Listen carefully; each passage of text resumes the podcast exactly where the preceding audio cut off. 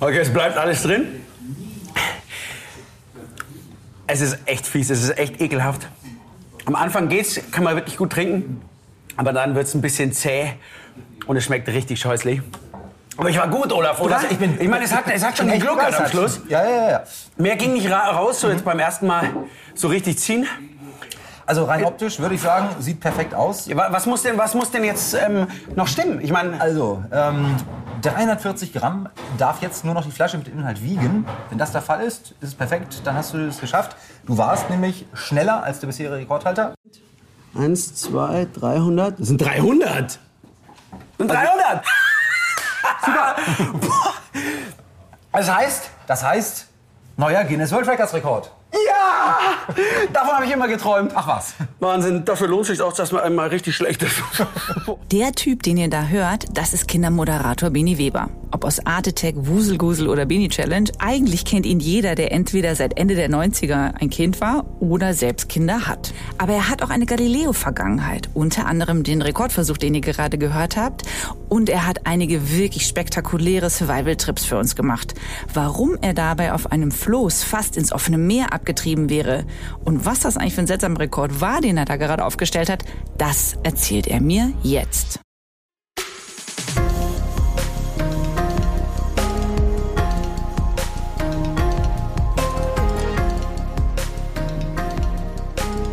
Herzlich willkommen zu einer neuen Folge Mission Wissen weltweit. Ich bin Sophie und wir befinden uns gerade in einer bisschen besonderen Phase. Wir sind nämlich in einer Art Countdown, denn wenn diese Folge erscheint, dann sind es noch neun Tage bis zum großen Galileo Geburtstag. Wir werden wahnsinnige 25 Jahre alt, ein Vierteljahrhundert und wir haben uns gedacht, es wäre doch total schön, Gäste einzuladen, die die unterschiedlichen Phasen dieser Sendung mitbegleitet haben. Und ich habe heute den Kindermoderator Beni Weber zu Gast. Herzlich willkommen, Beni. Ich freue mich total, dass du da bist. Ich freue mich auch total. Es ist wahnsinnig spannend, aber am lustigsten finde ich, dass ich dir jetzt zugucken kann, wie du ins Mikro sprichst. Weil wir haben uns kennengelernt, da musste ich immer ins Mikro sprechen. Ja, du sprichst heute, aber dann sprichst du heute auch ins Mikro. Ja, ein aber bisschen. Wir reden jetzt beide. Ja, finde ich gut. Bisher hast immer nur du geredet. Das ändert Ja. sich ab heute. Ja, ich weiß. Hat sich viel geändert. Hm. Tatsächlich hast du ja auch eine Galileo-Vergangenheit. Die ist ungefähr so zehn Jahre her. Ich habe mich echt durch die Archive gewühlt in den letzten Tagen, um mal zu gucken, was du so für uns gemacht hast. Erinnerst du dich überhaupt noch daran? Äh, weil ich so alt bin und, und dement oder? Nein, weil es einfach Ach zehn so. Jahre her Äh, ist. Nein, natürlich. Ich dachte ja, als der Anruf kam, Beni, äh, Galileo, ist das nicht großartig? Dachte ich, das ist mein Durchbruch. Ähm, und, und das ist der Weg zum Samstagabend bei Pro 7.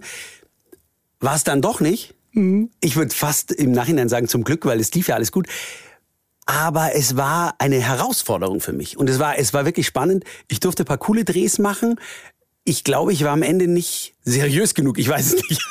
Das weiß ich nicht. Also was, es war ein kurzer Abschnitt, aber ein total spannender, weil es waren ein paar Drehs dabei, die waren ein bisschen irre. Und es waren ein paar Drehs dabei, die, die, die sind in bleibender Erinnerung.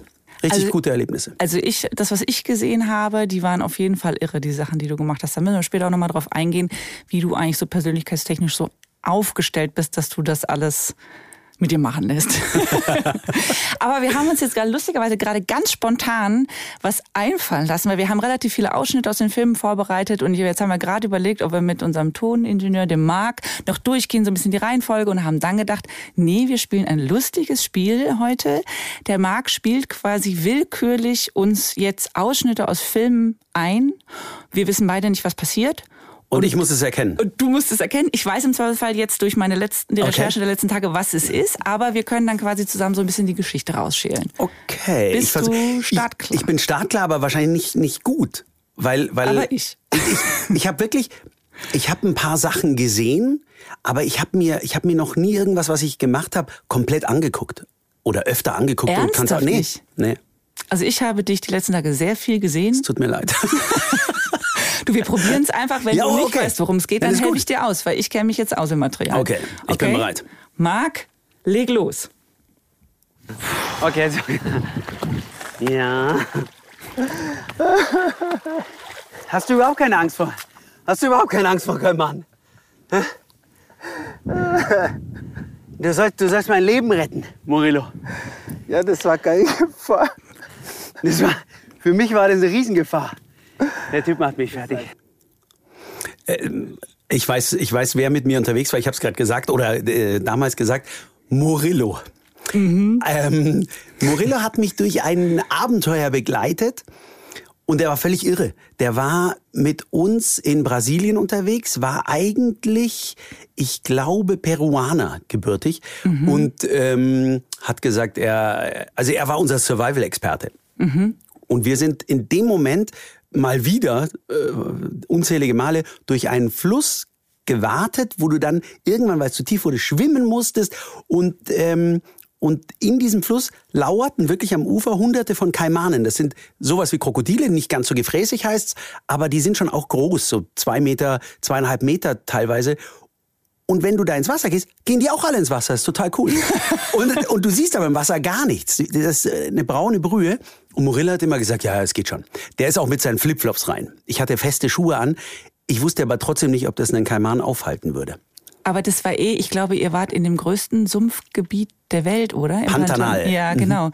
Und also das, was ich in diesem Film gesehen habe, habt ihr euch gefühlt permanent nur schwimmend oder bis zur Brust im Wasser stehend fortbewegt über Tage. War das so? Ja, es war ja überall nass. Und wir mussten ja irgendwie immer weiterkommen. Und wir mussten auch ähm, was zu essen finden. Also hat, äh, wir hatten eine Machete dabei und ein, ein Moskitonetz. Und äh, Morello hatte die gute Idee, fischen zu gehen, klar. Also stellt man sich bis zur Brust ins Wasser und fischt mit dem Moskitonetz. Und als wir dann da drin standen, hat er mir gesagt, es gibt dort ganz viele Piranhas, die sind sehr lecker. Also standen wir mitten in den Piranhas. Ein Kameramann wurde tatsächlich in seinen großen Zeh gebissen Ist auf einmal. wahr. Der hat plötzlich aufgeschrien. Wir dachten kein Mann, aber war nur ein Piranha zum Glück. Es kam auch nicht mehr. ähm, und es ging gut. Und die waren wirklich lecker. Ja, habt ihr sie auch gegessen? Ja, gegrillt. Okay. Gegrillt. Du, ich habe äh, tatsächlich mit einer gemeinsamen Freundin auch mal in einem mit Piranhas gedreht. Nämlich mit der Berit, der wir gerade noch ein Foto geschickt Ja, haben. stimmt. Lustigerweise. Und da, mit, mit der habe ich mal das Experiment gedreht, ob man ein Piranha-Becken durchschwimmen kann, weil es ja immer heiß, Blutrausch und so weiter. Und da wurde mir gesagt, das ist alles Blödsinn. Die Piranhas sind nämlich nur dann quasi gefährlich, wenn das Wasser einem nicht mehr bis zur Brust steht, sondern quasi Dürre herrscht und die nichts mehr zu essen haben. Und dann fallen die quasi alles an, was den Fuß ins Wasser stellt. Unser Glück.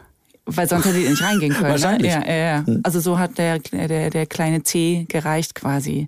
Aber sag mal, die Idee von, diesen, von diesem Survival-Film, weil da gibt's ja einige von dir, ne? diese Survival-Geschichten, es war ja immer, du wirst irgendwo in der Wildnis ausgesetzt, hast einen Experten an deiner Seite ähm, und dann musstet ihr aber ja wirklich, also es gab immer gefühlt zwei Gegenstände und dann go for it.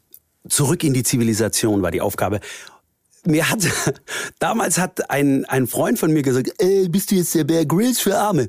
Das fand ich gemein, weil wir waren wirklich, wir waren wirklich total auf uns allein gestellt. Ich habe mal eine Doku über Bear Grylls gesehen. Ja. Die hatten ein riesen Kamerateam im Rücken. Da kam der Hubschrauber mit Catering an und, und vor der Kamera sah es brutal aus. Brutaler als bei uns. Aber bei uns war es brutaler, weil wir hatten ein Kamerateam dabei, ähm, die schwebten auch manchmal in Lebensgefahr. Die hatten tatsächlich Tütensuppen teilweise dabei. Die haben wir aber nicht angerührt, weil ich habe gesagt, ganz ehrlich, wir sind sieben Tage unterwegs gewesen. Da hält man es auch aus, Au- auch wenn man jetzt nicht viel zu essen findet. Wir haben ja immer was gefunden. Das Wichtigste war Wasser, aber wir haben wirklich nichts von. Oh, äh, jetzt habe ich ja das Mikro noch geschlagen. Wir haben nichts von dem Kamerateam dann auch angenommen. Aber sonst gab es gar nichts. Wir waren, wir waren im, wir waren zum Beispiel im, im südlichen chinesischen Regenwald. Das hört sich ganz romantisch an. Das war die Hölle. Wir hatten nicht mal ein Satellitentelefon dabei damals. Also wenn was passiert wäre, wäre schlecht gewesen. Sag mal, laufen unsere Handys? Meins geht gar nicht an. Meins nicht. Super. Also wir Aber sitzen jetzt- jetzt hier, machen einen Podcast und jetzt drücken wir noch auf. Soll ich auf Video oder auf Kino Ah, aufnehmen? meins läuft. Warte. Auf Video. Video. Ach, Kino ist Foto. So, wir sitzen jetzt hier, machen einen Podcast und jetzt läuft auch das Video. Weiter geht's. Du machst immer noch TikTok-Videos parallel, oder? Kann es sein? Ja, ich habe gerade eins gemacht, klar. Ja, sehr gut. Muss ich. TikTok habe ich mich ganz lange geweigert. Ja. Weil, weil, weil, weil ich weiß, ich bin da ganz schlecht, dass ich auch Leuten antworte. Ähm, und habe dann aber einen, einen, irgendwann einen Post gemacht und habe gemerkt, es macht eigentlich Spaß, wenn man immer mal wieder, wenn man beim Drehen ist oder irgendwo im Studio, einen TikTok macht und, und äh, beobachten kann, was die Reaktionen drauf sind. Und deshalb äh, mache ich das weiter. Also man müsste jetzt sagen, ja, folgt mir auf TikTok. Äh, bitte lasst, hast ja bitte lasst schon- ein Like da. Oder sowas muss man sagen. eigentlich. Ja, okay, verstehe. Aber auf jeden Fall äh, weiß ich dann, wie ich das, also weil du dich manchmal eben zum Handy hindrehst und einen Aufsager machst, aber dann weiß ich jetzt genau, was das ist. Das war euer Handy. Ja, dann guckt er nämlich nicht mehr mich an, sondern guckt er auf einmal kurz ins Handy und redet dann Ja, schnell pass weiter. auf, die Situation ist dann so, ich rede so mit der Sophie und dann mache ich eigentlich hier so, okay, wir sitzen hier gerade, machen einen spannenden Podcast. Okay, kann weitergehen. Jetzt hast du gerade schon vom chinesischen Dschungel erzählt, aber lass uns noch mal zum Markt zurückkehren, weil der hat ja eigentlich die Fäden in der Hand und der spielt uns jetzt noch mal einen neuen Ausschnitt ein. Vielleicht ist es China.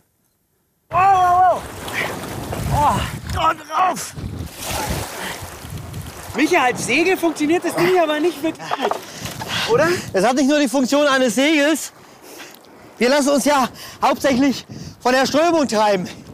Aber überleg mal, wenn du auf einem Schiff bist, auf hoher See und auf einmal siehst du so ein Blatt mitten im Ozean, das fällt auf. Hört sich total romantisch nach einem Segelurlaub von zwei alten Freunden an. Ja, War aber, war aber auf den Seychellen, kann ich mich gut hört erinnern. sich auch noch gut an. Hört sich auch noch gut an. Ähm, äh, bald nicht mehr.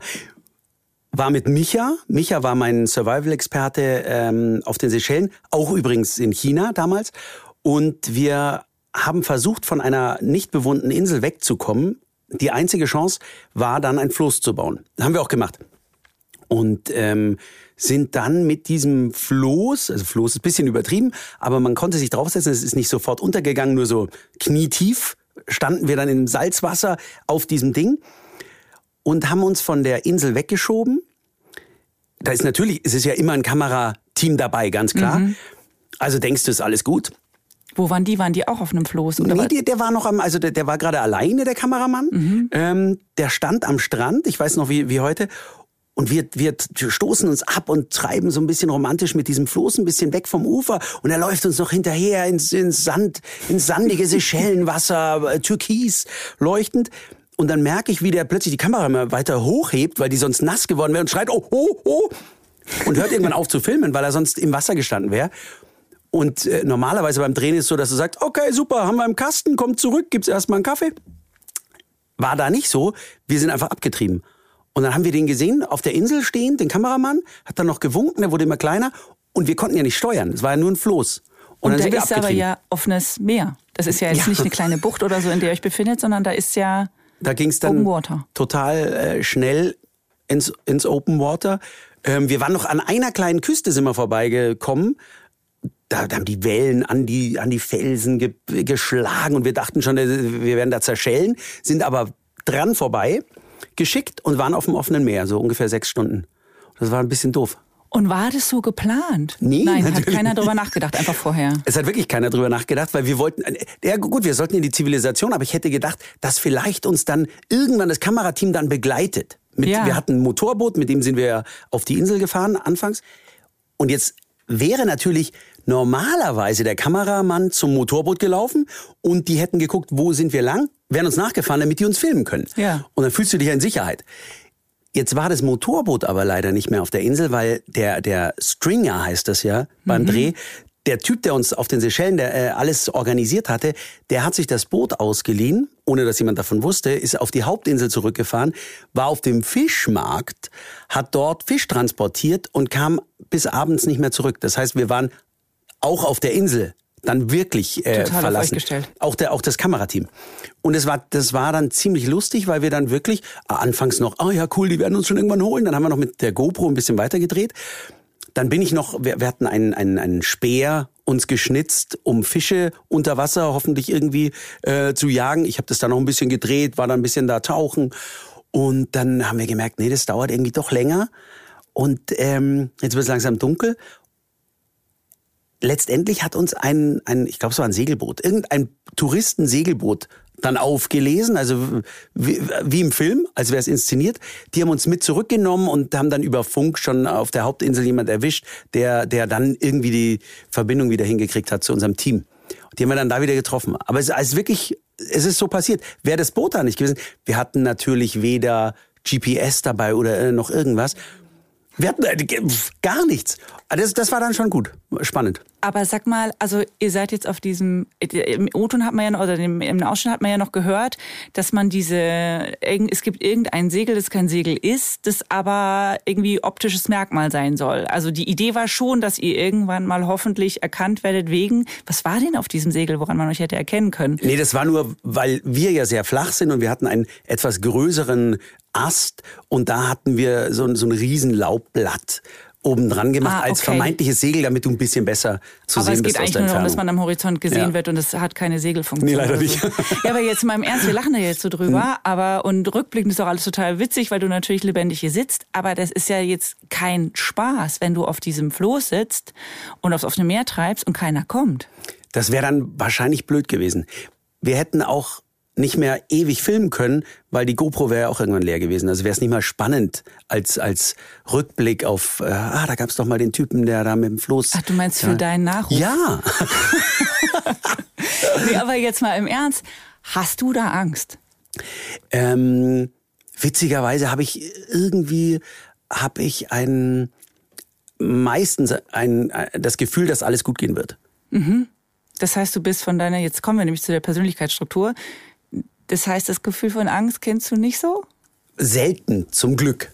Ja. Darum konnte ich paar Sachen beim Drehen schon machen, ähm, bei denen andere gesagt haben, sag mal, spinnst du eigentlich? Meistens, wenn du nach Hause kommst, erzählst, wie war so dein Tag, ähm, kriege ich meistens zu hören, sag mal, spinnst du? Aber ähm, das, das geht zum Glück. Also ich glaube, es ist so ein, so ein Urvertrauen. Das habe ich zum Glück dann schon. Das braucht man auch auf Manchmal. See mit einem Bananenblatt oder was immer als Segel und einem äh, Stringer, der nicht zurückkommt. Da ist so ein bisschen ja, aber das wussten wir. Ja, Da da dachte Ja, ich ja. ja, es ist noch alles in, in trockenen Tüchern. Und ich wurde ja, also dann wurden wir ja gerettet. Und nur deshalb haben wir ja auch die Geschichte mitbekommen, was der gemacht hat mit dem Auto in der Zwischenzeit auf der Insel, auf die er gefahren ist mit dem Motorboot. Der hat dann in unserem Produktionsauto eben Fische vom Fischmarkt geholt. Du konntest in dieses Auto nicht mehr einsteigen, weil da hat es natürlich auf 35 Grad. Weil er noch einen zweiten Job hatte oder was? Nö, weil der hat irgendwo Geld verdient hat zwischendurch noch. Der hat überall Geschäftchen gemacht. In diesem Auto hat es gerochen wie auf einem auf einem Fischmarkt, ähm, der der also, das kannst du dir nicht vorstellen. Aber sag mal so diese Art, solche Filme zu machen. Also gut, das war jetzt schon vielleicht einer der härteren, aber dass du dich durchaus in Situationen bringst, in die nicht jeder gerne rein würde und wo auch nicht jeder die Nerven bewahren würde, das begleitet dich ja immer noch, oder? Dein aktuelles Format, die Beni Challenge, die ist ja nicht ganz unähnlich eigentlich. Ja, leider. Du, du deshalb hast du ähm, gerade Persönlichkeitsstruktur gesagt. Vielleicht ist es doch eine Störung. nee, wir machen jetzt, wir, wir haben jetzt ein echt cooles Format. Ich krieg Challenges, deshalb die Beni Challenge. Und die muss ich versuchen ähm, zu lösen oder zu bestehen. Und da machen wir schon auch teilweise coole Sachen. Da waren wir mit Haien, also mit großen Bullenhaien schwimmen. Ähm, das ist schon spannend. Also Adrenalin ist schon dein Thema. Ja, finde ich schon gut. Ist dann schon witzig, weil dann ist natürlich der Tag spannender gewesen, wenn, wenn irgendwas Spannendes klar. passiert ist. Wenn ich nur am Schreibtisch gesessen bin, ist was anderes, absolut. Sollen wir mal den Marc fragen, ob er noch einen Ja, Ausschnitt bitte. hat? Ich war ja schon gut bisher. Super, bisher alles erkannt. Einen schaffe ich noch. Hier leben Bambusottern, die findest du, hängen in den Bäumen. Dann leben hier Kreiz, sind giftig, aber tagsüber nicht aggressiv. Und dann gibt es noch eine schwarze Schlange, eine Otter, mit einem roten Genickflecken. Vor der musst du dich äußerst in Acht nehmen.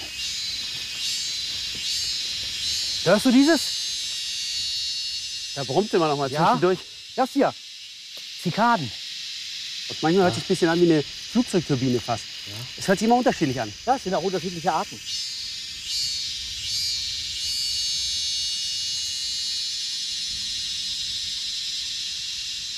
Hier kreucht und fleucht ja einiges. Wow, eine super schöne Vorsicht, Raupe. nicht anfassen. Pass auf. Alle Raupen, die so Signalfarben sind, ja, sind gefährlich. Die haben sehr lange Haare und verursachen Juckreiz auf der Haut. Im schlimmsten Fall, wenn du nachher in die Augen kommst, äh, kannst du erblinden. Also Vorsicht, immer Vorsicht. Also man sieht, Micha hat mir schon des Öfteren das Leben gerettet. Er war, er war der Survival-Experte in China und auf den Seychellen. Ich habe kurz überlegt, ähm, wo welcher Dreh es von beiden war. Das war auf jeden Fall China, weil im Regenwald es wirklich tagsüber so laut ist, wegen, wegen der, der tausenden äh, Zikaden, die den ganzen Tag Lärm machen. Und das Witzige ist, sobald die Sonne untergeht, wird schlagartig still. Dann hörst du nur noch Moskitos, die sind aber nicht so laut. Und Micha, wie ihr gerade gehört habt, ähm, hat mich hier auch bewahrt davor, diese Raupe anzufassen, obwohl wir sonst jede Tarantel und Vogelspinne aus jedem Loch gezogen haben und ich durfte die schön auf meine Hand setzen. Ähm, und das Witzigste eigentlich bei Micha war, er war Survival-Experte. Ja. Und ich, äh, also mein Leben lag in seinen Händen. Das heißt, ich konnte ihn immer fragen, Micha, kann man das essen? Was ist das? Und er hat in China meistens gesagt, Baby, das weiß ich nicht. Ich war hier noch nie. Das war dann schon ein bisschen beängstigend, weil er war Survival-Experte, aber er war ähm, Papua-Neuguinea-Spezialist. Okay. Ähm, er war tatsächlich das erste Mal dann mit mir im Regenwald in Südchina und da gab es dann doch Tiere und Pflanzen, die hat er auch noch nie gesehen. Also dann haben wir so ein bisschen, das war dann so ein bisschen, haben wir ein bisschen ausprobiert, was ging. Okay, Trial and Error. Aber er hat ja eine wahnsinnig lange Liste aufgezählt von Tieren, die um euch rum sind, die, vor denen man sich besser in Acht nimmt. Ja, Schlangen anfangs hat er aufgezählt und es gab tatsächlich sehr viele Schlangen dort. Wir haben eine gesehen, da hat er gesagt, ah, die ist harmlos. Die hat sich plötzlich aufgestellt und, und den Fächer breit gemacht. Dann haben wir, hat er gesagt, oh nee, doch, weg hier, Beni, das ist eine Kobra. Und das Blöde war, die Kobra war, war an unserem Schlafplatz. Also wir haben, wir haben dann immer ein Lager aufgeschlagen und dort äh, versucht, ein, ein vermeintliches Bett zu bauen aus, aus ein paar Zweigen und Ästen, dass du nicht direkt auf dem Boden liegst. Dann ist nicht ganz so gefährlich, wenn irgendwas äh, vorbeikommt. Und diese Kobra hat leider dort gelebt. Das heißt, es gab dann nur noch Auge, in, Auge um Auge. Es gab nur noch die Kobra und uns. Und einer von beiden musste gehen. Und dann haben wir diese arme Kobra, das tut mir heute noch leid, haben wir die wirklich um die Ecke gebracht. Krass. Und äh, ähm, das Witzige war, wir hatten ja eine Machete. Um zu überleben im, im Regenwald. Die war so stumpf, das kann man sich gar nicht vorstellen. Das heißt, es war auch gar nicht so einfach. Also es war Es das ist- ein traumatisches Erlebnis. Ähm, nur noch davon getoppt, dass wir die Cobra dann gegrillt und gegessen haben. Also ich habe den Filmausschnitt auch gesehen. Ich fand es krass, weil ähm, ich habe das Gefühl, das würden wir heute nicht mehr im Fernsehen zeigen. Also ich habe das Gefühl, da haben sich auch so, die Schmerzgrenze hat sich total verändert in den letzten zehn Jahren. Also ich war wirklich auch so ein bisschen so, was tun sie, was tun sie? Oh Gott, sie bringen echt die Cobra um. Aber du sagst Die ja auch, Arme. dass du dich heute noch daran erinnerst, weil es schon krass einfach war. Ähm, aber klar, darum geht es ja eigentlich, wenn man ernsthaft überleben will irgendwo. Also A braucht man was zu essen und B braucht man keine tödlichen Feinde in der, in der Situation. Und ihr habt die dann echt auf den Grill gepackt. Ja, und die war nicht lecker. Also Die war war nicht lecker. Nein. Was aber natürlich das Problem war, erstens war, war ist ja kein richtiges Fleisch dran und zweitens, du hast ja keine Gewürze dabei. Mhm. Das heißt, ähm, man hätte die irgendwie schön anmachen können, dann ist das vielleicht ganz lecker. Nee, das war trockenes Fleisch. Ähm, klar, wir mussten was essen, aber eine Cobra war dann doch schon anders als sonst so fette Maden, die wir gegessen haben oder oder ähm, wir haben auch Ameisen gegessen, ähm, weil weil natürlich alles proteinhaltig ist. Ähm, das, das, ist, das ist teilweise schon eklig, aber das ist nicht so schlimm wie ein großes Tier erstmal abzumurksen. Aber hast du da, also solche Sachen zu essen, hast du keine Probleme mit? Es ging und es war irgendwie okay. Ähm, weil, weil das war das, was, was da geboten war für uns. Wir mussten ja irgendwas essen. Ich hätte jetzt, also ich würde zum Beispiel niemals ähm, in einem Dschungelcamp einen Cocktail aus verschiedenen Dingen äh, runterwürgen, nur weil es andere Leute vielleicht geil finden, zu sehen, wie du da leidest. Aber da ging es ja wirklich darum, was machst du in dieser Situation und wie kannst du theoretisch dort überleben und kriegst auch noch was zu essen. Und der Micha, den du da, der oder der dich beschützt hat quasi, dem hat es aber alles gar nichts gemacht. Nee, ähm, der war relativ hart gesotten. Okay. Aber der hat ja wirklich in China dann auch ganz wenig nur gegessen, weil er immer nicht wusste, ob es nicht vielleicht doch tödlich ist. Aber der hält es dann einfach. Weil ich meine, das ist ja körperlich auch anstrengend, was ihr da macht. Ne? Ihr seid ja unfassbare weite Strecken gelaufen, auch bei Hitze und hoher Luftfeuchtigkeit und so. Also gefühlt seid ihr immer klitschnass, ob ihr im Wasser seid oder nicht. Entweder weil ihr so schwitzt, weil ihr wieder durch irgendeinen Sumpf musstet oder so. Aber gefühlt bist du in jedem Film eigentlich permanent in klitschnassen Klamotten unterwegs. Das ekelhafteste waren die, die Schuhe. Ich hatte, ich hatte so Lederschuhe an, so, so ähm, Bergschuhe, feste, und die waren permanent pitchnass. Das war ein bisschen scheußlich. Und dann über Tage. Ja, eine Woche halt dann ungefähr. Wahnsinn. Und dann, und dann, ich weiß noch, wie wir aus China zurückgeflogen sind. Und meine Schuhe waren so nass und so verschlammt und äh, da waren auch noch Blutegel drin, die ich erst noch rausholen musste. dann habe ich mir am Markt in China, was waren das so, so Plastiktonschuhe gekauft, die haben so wahnsinnig gestunken, dass ich die wieder ausziehen musste, wegschmeißen musste, weil ich dachte, mir fallen sonst die Füße ab. Also bin ich mit diesen nassen Bergschuhen nach Hause geflogen. Also die haben wiederum nach Plastik gestunken. Ja, total. Mhm, okay, und bevor du Giftschuhe anziehst, ziehst du lieber die Hab nassen lieber die nassen Schuhe Blutegelschuhe. Ich verstehe. Marc, hast du noch einen fulminanten Ausschnitt für uns? Und was nehmen wir jetzt mit? Die ganz kleinen oder, oder auch so große? Das hier ist das Mineral. Schau, das hier ist gutes Mineral. Silber. Hier, das ist Silber. Das, was da funkelt, ist Silber. Ja, das ist echtes Silber.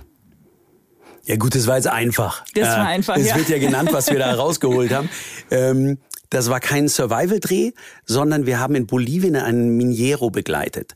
Ähm, das ist ein, ein, einer von den Jungs, die dort wirklich, die haben 24-Stunden-Schichten im, im Silberberg.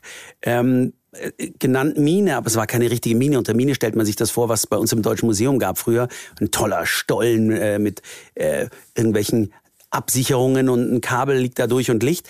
Da war der Stollen einfach nur in den Fels geschlagen und da sind die Jungs rein und, und hunderte Meter weit in den Berg Treppen oder, oder so, so selbstgebaute Holzleitern runter. Da war es stockdunkel.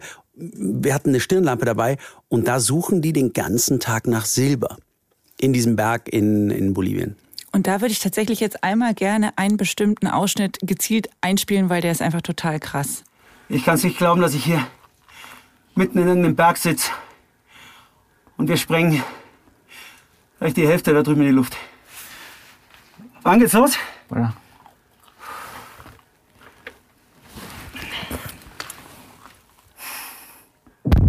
Wow, wow, wow, wow. War die erste. Die rieselt schon ein bisschen was von der Decke. Oh, krass. Wow.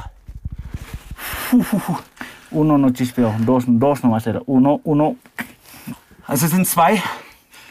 Zwei haben gezündet. dos nomás así. Bei der einen sagt er, ist die Zündschnur nicht angegangen. Estás tranquilo. Ey, ganz ehrlich. Ey, was macht der für einen Job?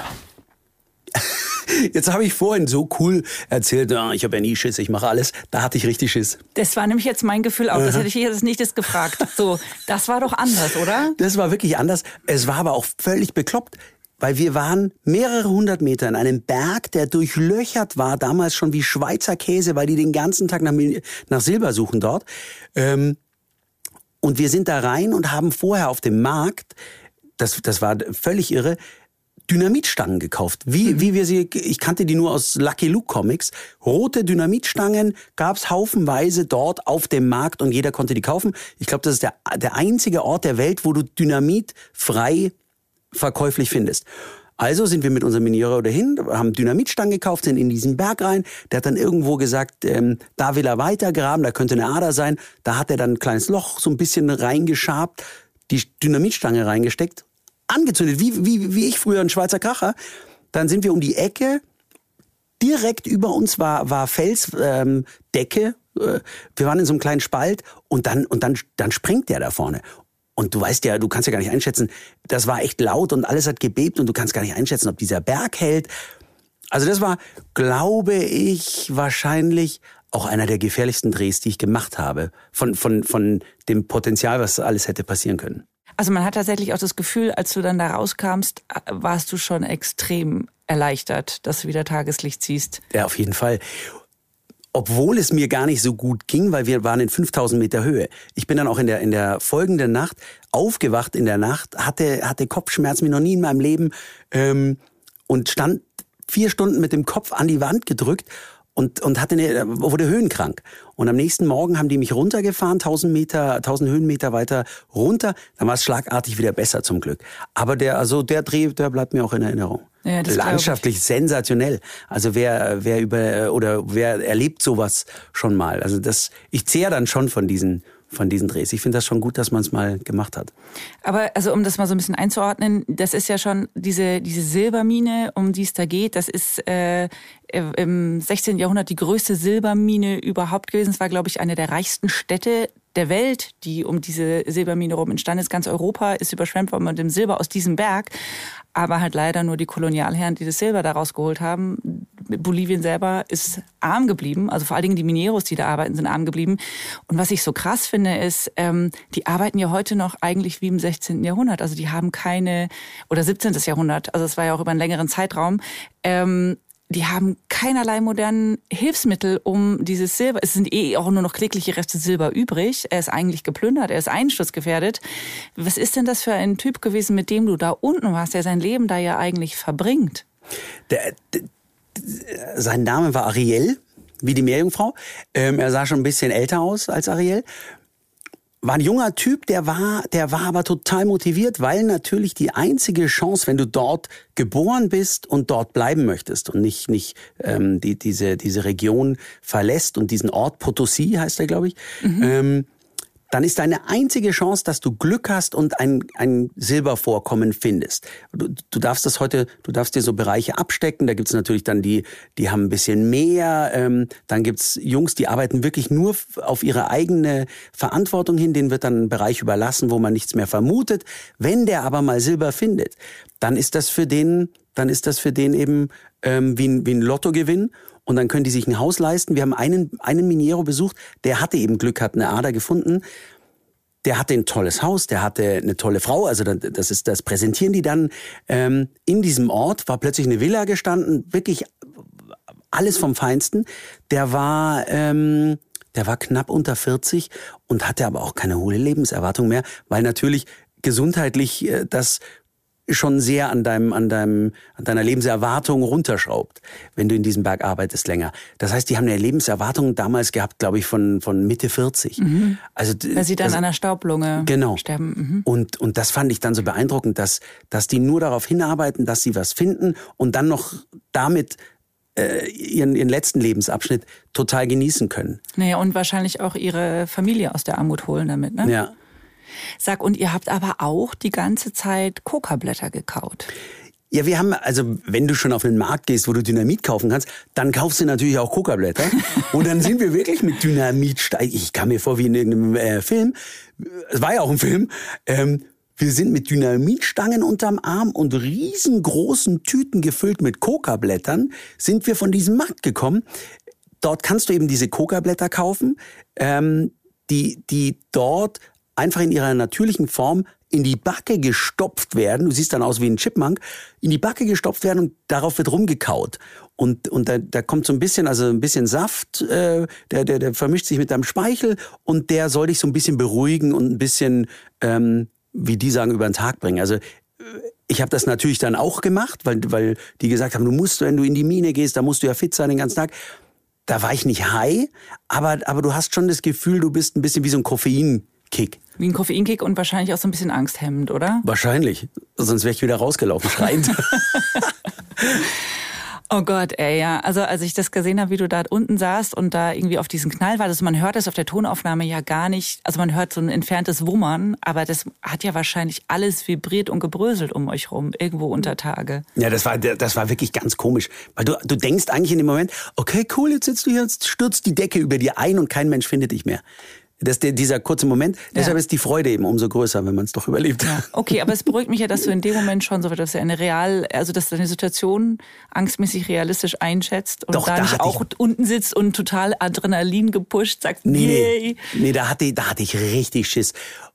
Und wenn ich, wenn ich jetzt so drüber nachdenke, wahrscheinlich verdrängt man so Angstmomente, wenn ich drüber nachdenke, die, die wenigen Drehs, die ich für Galileo machen durfte, beinhalten schon sehr viele dieser Momente. Marc, hast du noch einen Ausschnitt für uns? Ja, warte, warte. Jetzt! Jetzt! Wow, wow, wow, wow, wow! Kann man nicht in die Nähe kriegen, oder? Kann der den Finger durchbeißen? Ja, mitgenommen. Funktioniert gut, ja. Yeah! Jetzt gibt's mal hier ordentlich was auf dem Grill. Der tut mir zwar auch ein bisschen leid jetzt, aber davon uh, werden wir satt. Oh, da haben wir, da haben wir gejagt. Todesmutig. Aber was? Ich weiß es nicht mehr. Ich kann es dir sagen. Also wir haben tatsächlich auch vorhin schon mal kurz drüber gesprochen. Das ist der Piranha, den du erlegt hast. Ah, okay. Also wir standen wirklich, wir standen brusthoch im, in brauner Amazonasbrühe mit unserem Moskitonetz und haben das immer durchs Wasser gezogen und haben tatsächlich Piranhas rausgefischt. Aber Werden ihr habt vergessen. die mit einem, Ste mit einem Speer dann auch aufgespießt, oder? wir mussten ja grillen. Also wir, wir wollten ja was zu essen. Ja, ja, also ja. mussten wir diese, diese, diese armen Piranhas auch ähm, ähm, äh, um die Ecke bringen und, und haben die dann aufgespießt. Aber das heißt, ihr habt die irgendwie erstmal in, in einem Netz gehabt und dann aber mit dem, mit dem Speer erwischt sozusagen. Ja. Weil das stelle ich mir wahnsinnig schwer vor, einen Fisch mit einem Speer aus dem Wasser zu holen. Ja, das, äh, dort war es einfach unmöglich, weil du nichts gesehen hast. Und mit dem Netz konnten wir sie dann quasi einholen und Ja. dann konnten die nicht mehr Ja, abhauen. ja, ja. Und die haben wirklich krasse Zähne. Also wenn du mal so ein Piranha aus der Nähe siehst, ähm, Murillo hat es ja dann auch gesagt, ein Piranha hat eine Beißkraft, der kann dir einen Knochen durchbeißen. Wenn er sauer ist. Wenn er sauer. Und das war eben die, Oder das, hungrig. Das war dieser Moment, dass ich immer dachte, okay, wissen die jetzt, dass sie uns nicht essen sollen? Oder machen die das immer oder machen die das gar nie? Und ähm, Da hättest das war du ein bisschen mich vorher komisch. fragen müssen. Ich wusste die ja nicht, essen, dass du- Die machen das nämlich nur, wenn sie Hunger haben. Ja. Und dann geraten sie in diesen Blutrausch. Und dann nagen die innerhalb auch innerhalb Sekunden eben zum Beispiel, wenn ein äh, Wasserschwein da blöd im Wasser steht. Dann können die das halt innerhalb von Sekunden auch reißen und zerfetzen. Aber dazu braucht es eben diese maximale Hungersituation für die Nee, aber ich, hab, ich konnte den ja nicht fragen, ob er hungrig ist. Nee. Stell dir vor, ich hätte ihn gefragt, er hätte gesagt, ja, und der verwechselt mich mit einem Wasserschwein. Hätte passieren können. Hätte passiert. Ja, klar, easy. Nee, ist zum Glück gut gegangen. Ja, habt ihr Glück gehabt. Es war ja auch nur ein Piranha. Nee, es sind natürlich mehrere da Nee, wir haben, wir haben mehrere dann insgesamt ähm, sogar wirklich gefischt. Das ging ganz gut. Die konnte man auch grillen. Das war wie, wie eine Dorade eigentlich mit äh, bisschen schärferen Also Zähnen. es schmeckt, ja gut, aber die Zähne ist ja nicht mit. Aber das heißt, schmeckt ganz gut, Piranha? Ja, ja, aber es fehlt halt ein bisschen richtig gutes Oli- Olivenöl, ein bisschen Thymian. Das hast du dann natürlich nicht. Also war alles, was wir gegessen haben, war ein bisschen langweilig. Müsste man irgendwie noch anmachen. Ich verstehe. Aber wenn man wirklich Hunger hat, ist ja wurscht. Ja, und du solltest natürlich so wenig wie möglich roh essen, weil, weil du dir dann ganz schnell irgendeine, irgendwas einholen kannst. Ja, ja, verstehe. Hast du mal was Fieses mitgebracht? Zum Glück nicht. Ah, okay. Nee, zum Glück nicht. Da hast du, glaube ich, echt Glück gehabt. Ich hatte oft, ähm, das war in China im Regenwald, wenn wir da durch Flüsse mussten, musstest du erstmal Hose runter und schauen, wo, wo sind Blutegel und die alle abzupfen. Das war wirklich ekelhaft. Das glaube ich. Ja, also aber da habe ich keinen mitgebracht. Okay, hast du vorher alle abgezupft. Du Ah, und- sag mal, aber mit dem Murillo, mit dem brasilianischen Survival Guide, der war ja eh ein bisschen speziell. Du hast schon gesagt, der ist da immer in Flipflop unterwegs. Ich hatte auch immer so das Gefühl, eventuell ist der ein bisschen high zwischendrin. Ja, du findest da natürlich wahrscheinlich auch viel Dinge, die du, die du mal ausprobieren kannst. Ähm, Gerade in der Natur gibt's ja, gibt's ja ähm, ähm, viele verschiedene Dinge, die man konsumieren könnte. Frösche ablecken oder so. Hat Murillo uns auch erzählt. Er hat mal ein Ritual mitgemacht ähm, bei einem indigenen Volk ähm, mit, mit Froschgift. Und wir waren ja dann mit ihm bei, bei einem anderen Stamm. Das war ganz lustig. Da sind wir mit einem, mit einem Langboot hingepaddelt, wirklich durch, durch, durch totale Wildnis. Das ist schon geil. Also diese Erinnerungen sind total geil. Und dann kommen wir zu einem, einem Stamm, da war auch der Häuptling, war geschmückt. Das war richtig, also die waren wirklich richtig authentisch. Die hatten aber ein kleines Solarpanel, um ein Handy aufzuladen, weil die natürlich Kohle damit machen, dass jemand wie wir sagt, äh, wir wollen mal so richtige Eingeborene sind. Also hatten die dann ein Handy. Aber ansonsten haben die gelebt, ähm, wie man es nur aus Erzählungen und, und Dokumentationen kennt. Und die hatten, die hatten ein ganz fieses Ritual für, für Jungs, die jetzt so in das Alter kommen und zum Mann werden.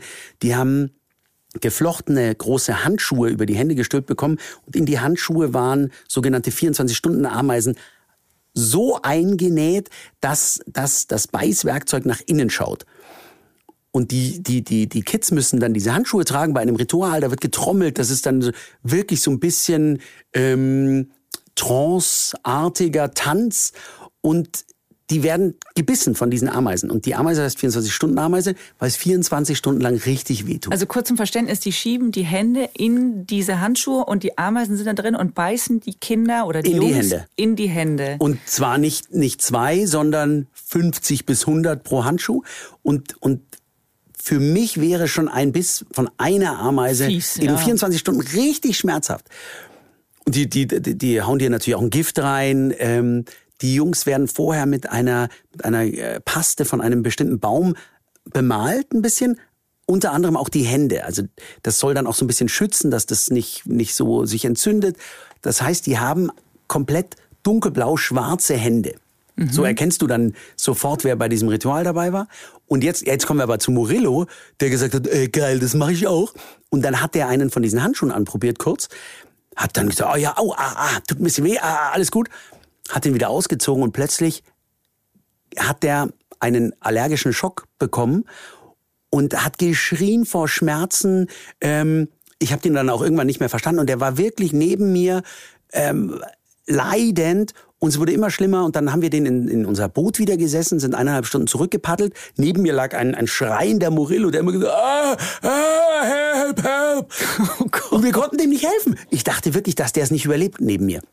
Dann mussten wir mit dem Auto noch eine Stunde fahren, dann ist uns Benzin ausgegangen, dann mussten wir bei einem Typen halten, dann mussten wir bei einem Typen halten, der hat in Plastik, in abgeschnittenen Plastikflaschen Benzin verkauft an der Straße, haben das Auto getankt weiter Richtung Krankenhaus, sind dahin, dachten uns stirbt dieser äh, arme Murillo weg. Dann kam bei der Notaufnahme ein Arzt rausgelaufen, sieht ihn und äh, Murillo hatte auch schwarze Hände, weil die den natürlich vorbereitet hatten für das Ritual. Der Arzt hat nur abgewunken, Kopf geschüttelt, gegrinst, hat ihn mitgenommen, Antihistamin gespritzt, dann ging es ihm wieder gut. Aber das war, das war echt äh, sehr heftig. Aber also Murillo kippt um, aber die Jungs stecken die Hände da rein und es passiert nichts. Die bekommen vorher Blätter von einem bestimmten Baum. Also die waren total drauf, meiner Meinung nach. Ja. Die waren auch so ein bisschen, alle so ein bisschen äh, Ja. äh, bedüdelt und die haben dann auch nur getanzt. Also die sind wirklich ähm, unter Drogen gesetzt, würden wir sagen. Mhm. Aber die bekommen, die bekommen dort ein, ein Pflanzen äh. Gift oder, oder äh, Stimulanz, ähm, die sie anscheinend da durchbringt. Cool. Und die machen das aber auch, glaube ich, nicht nur einmal. Ne? Nee, die haben machen es das öfter. Das heißt, die ähm, sind die dann irgendwann immun gegen diese Ameisen oder hat es vielleicht deswegen auch bei Murillo so reingeknallt, weil er das halt gleich volle Lotte gemacht hat und noch nie vorher? Es heißt, dass die langsam immun werden. Aber ich meine, die haben auch das erste Mal und da sind die, glaube ich, zehn oder zwölf. Das stelle ich mir schon brutal vor. Ey, ist schon hart. Ja, das, das, war, das war heftig. Aber Murillo hat es überlebt, Murillo geht es gut. Murillo geht es gut. Ähm, es gab noch eine witzige Situation mit Murillo. Da sind wir, das war auch nicht beim, beim Survival-Dreh, aber wir haben dann in Brasilien noch, noch andere Tiere gesucht. Wir haben äh, größte Vogelspinne, ähm, größte, größte Schlange und haben dann in einem, das war eine Animal Sanctuary, da haben die Wildtiere gerettet, haben wir einen Termin gehabt mit einem Professor, der hat uns in die in das Anaconda-Becken mitgenommen. Das war das war ein Betonviereck. Da mussten wir mit der Leiter hoch zwei Meter und auf der anderen Seite wieder runter und dann standen wir in einem Betonviereck ungefähr drei auf drei Meter. Kameramann, ähm, Professor und ich und Murillo. Und dann hat der uns über, über die Anacondas, die dort äh, waren, die lagen in einer, in einer wirklich scheußlichen kleinen Wasserpfütze und hat er uns über die ein bisschen was erzählt, größte Würgeschlange dort und bla bla bla. Und plötzlich ist eine, die, die sahen wirklich ein bisschen aus, als wären die. äh, Ich habe am Anfang nicht gewusst, ob die überhaupt noch am Leben sind, aber es war eine coole Story. Ähm, und plötzlich schnellt eine von diesen Anacondas nach oben und verbeißt sich im Fuß von unserem Kameramann. Jetzt war das zum Glück keine Giftschlange, aber, aber trotzdem, die war fünf Meter lang. Äh, Kameramann hat geschrien ähm, wie am Spieß. Der Professor hat geschrien wie am Spieß. Wir sind irgendwie aus diesem Ding rausgeflüchtet. Das war, die Situation war völlig absurd. Und das Witzigste aber war, dass sich dann rausgestellt hat, dass der Professor, mit dem wir einen Termin hatten, an dem Tag einfach nicht aufgetaucht ist. Und die wollten uns aber nicht enttäuschen. Dann haben die uns den Hausmeister mitgeschickt. Das ist der hat- nicht dein Ernst. Wirklich wahr. Der hatte aber von Anacondas eigentlich keine Ahnung. Das heißt, sie haben euch jemanden als Professor für die Schlangen da verkauft? Und das war der, der Arme, der sollte da, der war, der war da eigentlich nur zuständig, um da immer ein bisschen sauber zu machen. Das war, und der, der ist, der war eigentlich, der war am fertigsten danach, weil der wurde gerade von der Anaconda angegriffen. Der, der hasst solche Tiere eigentlich. Und ihr habt es aber nicht gecheckt, weil ihr habt den natürlich als Professor vorgestellt bekommen und damit war klar. Der hat ja auch nur über irgendein äh, Portugiesisch mit brasilianischem äh, äh, Akzent gesprochen. Wir haben den ja auch nicht verstanden. Also der musste ja auch so beradeberechnet übersetzt werden. Das war völlig irre. Und wie habt ihr es rausgefunden, dass er Hausmeister war? Das haben die uns danach gebeichtet. Ah, da haben sie es weil er, weil er, der war völlig überfordert mit der Situation. Bin ich froh, dass es wirklich so hochprofessionell auf euren Drehs zugegangen Ja, ist. ja. Ich habe jetzt eine Frage an dich. Hm? Würdest du es rückblicken, weil du bist ja jetzt zehn Jahre älter, du bist Familienvater, du bist einfach an einem anderen Punkt im Leben. Würdest du diese Sachen nochmal so machen oder sagst du, boah Leute, ist jetzt auch gut irgendwann? Ich würde es wahrscheinlich nochmal so machen.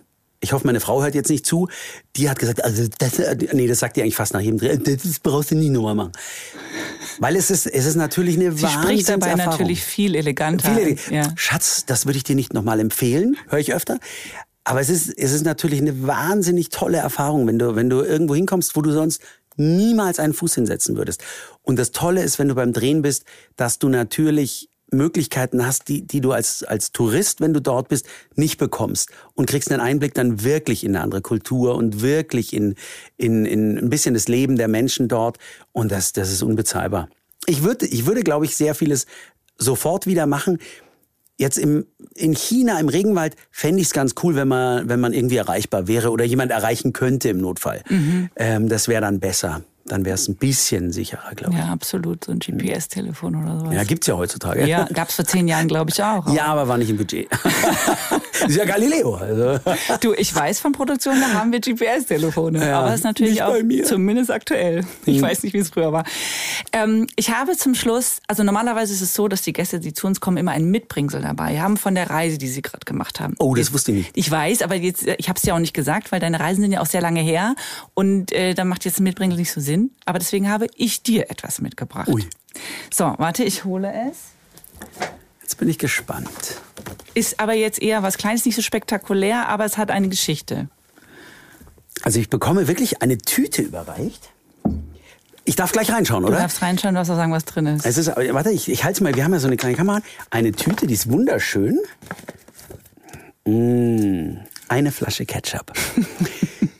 Äh, Passt sehr gut übrigens zu den, zu den Geschichten des Essens in der Wildnis.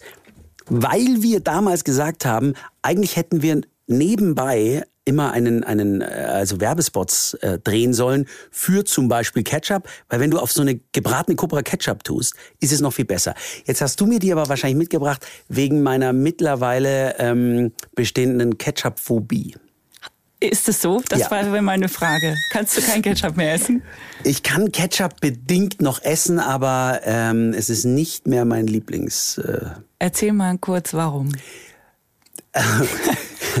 also eigentlich, Also eigentlich ganz kurz, der Abenteuer, richtig abenteuerliche, spannende Teil ist jetzt vorbei und jetzt kommt eine sehr profane Geschichte. aber trotzdem dranbleiben, weil das ist eigentlich, ähm, ähm, wie soll ich sagen, das ist so ein richtiger Flex von mir.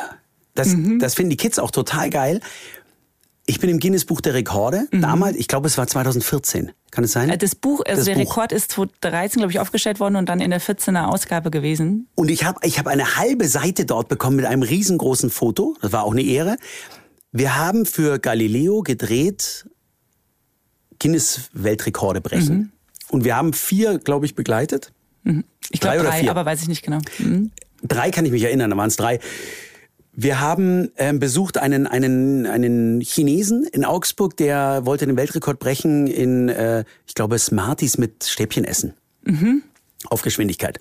Hat er nicht geschafft. Der war total schlecht. Also ich weiß gar nicht, warum der das versuchen wollte. Dann, dann hat einer noch ähm, Luftballons aufgeblasen. Ähm, keine Ahnung, auch völlig versagt. Keine Chance. Dann waren wir bei einer, bei einer Basketballmannschaft oder Handballmannschaft, Basketball, glaube ich, ähm, Bundesligamannschaft. Die haben versucht, den Weltrekord im Trauben, im, direkt Ah, mit dem Mund auffangen, werfen Genau. und mit dem Mund auffangen. Die, die haben keine einzige Traube gefangen. Das heißt, wir haben gedreht, waren die ganze Zeit unterwegs und keiner hat es geschafft, den Rekord zu brechen. Und damals, ich weiß nicht, wer, wer als Redakteur dabei war, hatte eine witzige Idee für die Anmoderation, dass ich, ähm, dass ich vermeintlich zeige, dass es einen Weltrekord gibt im eine Flasche Ketchup mit Strohhalm austrinken auf Zeit. Jetzt haben wir gesagt, oh Mann, wir müssen uns jetzt richtig reinhängen, weil wir haben, also kein Rekord wurde gebrochen. Es war ein völlig langweiliger Beitrag. Der, der ohne Rekord ausgegangen wäre, hätte ich nicht mich total reingehängt. Das heißt, es hing jetzt alles, Es an, hing dir alles an mir. und du solltest eigentlich aber nur der Moderator dieses Films quasi sein und jetzt musstest du aber performen. Es hing alles an mir, der Druck war immens. ähm, äh, ich weiß es noch. Und wir hatten zum Glück ja Herrn Kuchenbecker, der hieß wirklich so. das- Olaf, ein alter Galileo-Freund. Olaf Ja, Kuchenbecker. der ist ja immer, immer für Deutschland unterwegs gewesen als, als offizieller Notar, den brauchst du. Und der war dabei und äh, der saß dann mit Stoppuhr neben mir und hat runtergezählt. Wir hatten Ketchup ähm, und ich habe das Ding weggezogen, ja, in äh, weltmeisterlicher Manier. Unter Weißt du die Zeit noch? Drei, drei, äh, 32 unter, Sekunden. Genau, du musstest unter 33 Sekunden bleiben. Oh, okay. Ja. Mhm. Und das habe ich tatsächlich geschafft.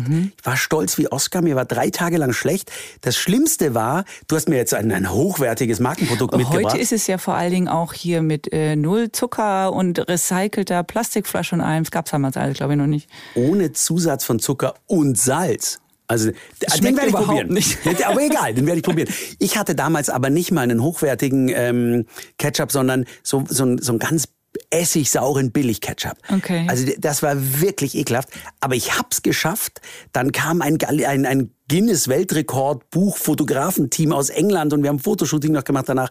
Also war wirklich saulustig. Das ist schon eine, eine witzige Geschichte. Deshalb esse ich manchmal Ketchup mit sehr viel Stolz, auch wenn er mir nicht schmeckt. Übrigens, das Schlimmste daran ist, der Rekord ähm, wurde mal wieder dann äh, gebrochen. Ist es so? Ich schwör's, ich bin, ich bin nicht mehr Weltrekordhalter. Ich habe nämlich gesucht, also ich mal ehrlicherweise, ich habe nicht das aktuelle Mhm. Guinness-Buch gekauft, aber ich habe angefangen danach zu suchen, noch, ob ich eine Information finde und ich habe keine darüber. Erstaunlich viele Menschen reden immer noch im Internet darüber, dass Menschen auf Zeit äh, Ketchup trinken. Äh, bitte nicht nachmachen, sollte man nicht machen. Ja, also ähm, ja, also du kannst ja mal sagen, wie schlecht dir danach war, aber hast ja auch schon erzählt. Aber es ist ein sehr schönes Geschenk. Ich wollte gerne die Geschichte noch hören zum Abschluss, dass du eben auch nicht nur die ganz große, weite Welt gesehen hast, sondern vielleicht auch etwas kleinere, profanere Dinge, aber große Leistung. Natürlich. Mit einem Eintrag im Ich bin sehr stolz bis heute. Ich glaube sogar meine Kinder.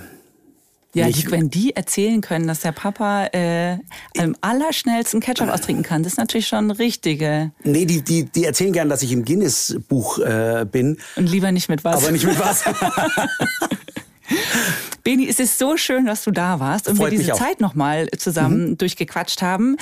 Wie geht's denn jetzt bei dir aktuell weiter? Wir, wir sind gerade am Produzieren der siebten Staffel der Beni Challenge und wir haben wahnsinnig tolle Aufgaben, die ich bekomme von unseren Zuschauern. Das macht extrem viel Spaß. Ich durfte gerade in Schottland ähm, drehen. Wir haben Nessie natürlich gesucht. Ich darf noch nicht verraten, ob wir sie dann wirklich. Ich musste ein Selfie mit Nessie schießen. Das war meine Challenge. Ähm, ich war davor in, in Island. Ähm, äh, ich durfte, ich durfte schon sehr viel reisen und die verrücktesten Sachen machen. Also das ist wirklich cool. Und da seid ihr gerade in der aktuellen Staffel in der Produktion. Ja, genau. Ab wann Und- kann man die sehen? Oh, die, die, die läuft. Ab wann läuft denn der Podcast? Die Staffel geht los, die neue im Januar. Ah ja, da ist der Podcast. Der Podcast kommt jetzt schon in ein paar Tagen raus. Ja, sehr gut. Also bitte einschalten, die Mini Challenge, Disney Channel. Ich freue mich. Und sonst, und sonst darf ich ganz viele tolle Projekte machen. Ich, ich, ich arbeite als Sprecher viel. Da machen wir sehr lustige Dinge. Ähm, da darf ich immer mal wieder äh, auch Figuren sprechen, die ich ja sonst nicht so ganz verkörpere. Ähm, ja, viele spannende Aufgaben. Ich, ich schreibe wahrscheinlich wieder ein Buch. Das macht mir extrem viel Spaß. Also es, es passiert ein bisschen Es was. bleibt äh, abenteuerlich und es hoffe. kreativ. Sehr Ich hoffe. gut. Vielen Dank, dass du da warst. Das Danke war sehr Einladung. schön. Ich hoffe, wir sehen uns in der einen oder anderen Situation bald wieder. Freue ich mich sehr. Ich mich auch. Danke für den Ketchup. Und hier erwartet euch auch nächste Woche ein Geburtstagsgast, der abenteuerliche Geschichten im Gepäck hat. Harro Füllgrabe erinnert sich mit Eva, wie er überhaupt zu Galileo kam und was für ihn in all den Jahren seine krasseste Reise war. Also seid nächste Woche wieder dabei. Und wer noch mehr Lust bekommen hat, mit uns Geburtstag zu feiern, das große Galileo um 25 Jahre, der sollte unbedingt einschalten. Denn am 1. Dezember um 19.05 Uhr geht es los. Und dann senden wir 25 Stunden nonstop Galileo. Wir haben wirklich viele Überraschungen geplant. Wir werden mit Hilfe einer KI Galileo Galilei zum Leben erwecken. Wir haben die größten Bilder aus 25 Jahren und wir haben ein Spin-off unserer Sendung produziert. Galileo Kids heißt das Ganze und ist für die ganz junge Zielgruppe gedacht. So viel sei schon mal verraten. Wir bekommen Besuch aus dem All. Und wir planen ein großes Finale, eine interaktive Wissensshow, in der Zuschauer mit prominenter Unterstützung 25.000 Euro gewinnen können. Es lohnt sich also, schaut rein und hört auch gerne hier wieder rein. Abonniert am besten unseren Podcast, damit wir wissen, dass ihr da seid. Das würde uns super freuen. In diesem Sinne habt alle eine wunderschöne Woche. Bis bald.